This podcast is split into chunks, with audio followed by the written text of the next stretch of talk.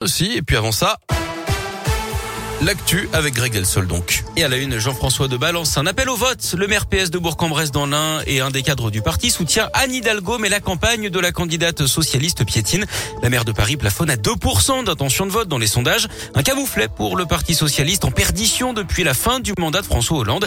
Mais pas de quoi inquiéter l'ancien vice-président du conseil régional de Rhône-Alpes qui a répondu à Radio Scoop. Jean-François Debat qui appelle simplement les électeurs de gauche encore indécis à aller voter. La campagne elle-même, sur le terrain, ça se passe bien. En revanche, la gauche ne se porte pas bien. C'est clair. Il y a des millions de Français qui ont toujours voté à gauche et qui ont en général toujours voté pour le, Parti socialiste. Aujourd'hui, nous sommes affaiblis, on le voit. Mais qui a pris notre place? Personne. Vous savez, en, en, en, Bresse, on dit, c'est à la fin de la foire qu'on compte les bouses. C'est pas très élégant, peut-être, mais c'est une belle image. Venez voter. Euh, ne vous laissez pas abuser par euh, des, des, sondages qui sont certes déprimants, mais qui ne reflètent pas la, la réalité. Ils reflètent le fait qu'aujourd'hui, beaucoup de gens de gauche sont comme vous, ils ne savent pas. Et donc, quand on ne sait pas pour qui on va voter, forcément, ça n'apparaît pas dans les sondages. Le premier tour de la présidentielle aura lieu le 10 avril. Dans l'actu locale, ce convoi de drogue vers le nord Isère intercepté dans les Pyrénées-Orientales, 324 kilos de drogue saisis mi-mars.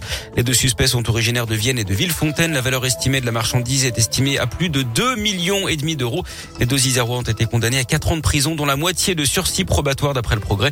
Un mandat de dépôt a également été délivré contre eux. Ils s'amusent à faire du tram surfing à Confluence. D'après le progrès, deux jeunes ont été filmés hier matin accrochés à l'arrière du tram T2 alors qu'ils circulaient au niveau de l'hôtel de région. Une pratique extrêmement dangereuse hein, qui a d'ailleurs coûté la vie à un adolescent de 15 ans. C'était en septembre dernier à Vaux-en-Velin. Eux prostituaient des adolescentes de 17 ans dans l'agglomération lyonnaise. Quatre individus ont été interpellés. Une enquête avait été lancée en janvier après la disparition d'une jeune fille qui avait fugué de son foyer. Elle était accompagnée d'une autre mineure également en fugue. Les suspects âgés de 23 à 36 ans auraient fourni des logements, du matériel et le transport aux adolescents. Ils ont été mis en examen et deux d'entre eux ont été placés en détention provisoire. La France est très loin d'être exemplaire en matière de respect des libertés publiques et des droits de l'homme. C'est ce que dénonce Amnesty International dans son rapport 2021 publié aujourd'hui. Document qui critique notamment la politique d'accueil des migrants à deux vitesses, hein, selon s'il s'agit des Ukrainiens ou des autres nationalités.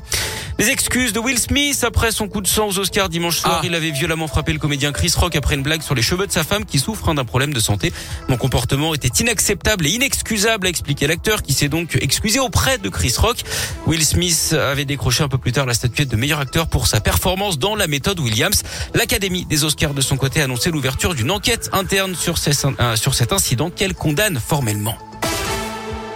Du sport du foot, France-Afrique du Sud ce soir en amical à Lille à 21h15. On suivra également la finale des barrages pour le mondial. Le Portugal joue sa place en Coupe du Monde contre la Macédoine du Nord, tombeuse de l'Italie. C'est à 20h45. Attention, le match a été déprogrammé de W9. C'est à suivre sur 6 play et sur le multiplex de la chaîne L'équipe. L'autre rencontre opposera la Pologne à la Suède. Et puis des joueurs formés à l'OL ont brillé hier soir avec les espoirs en amical contre l'Irlande du Nord. Le milieu de terrain de l'OL, Maxence Cacré a marqué, tout comme l'ancien lyonnais aujourd'hui à Nice, Amine Gouiri.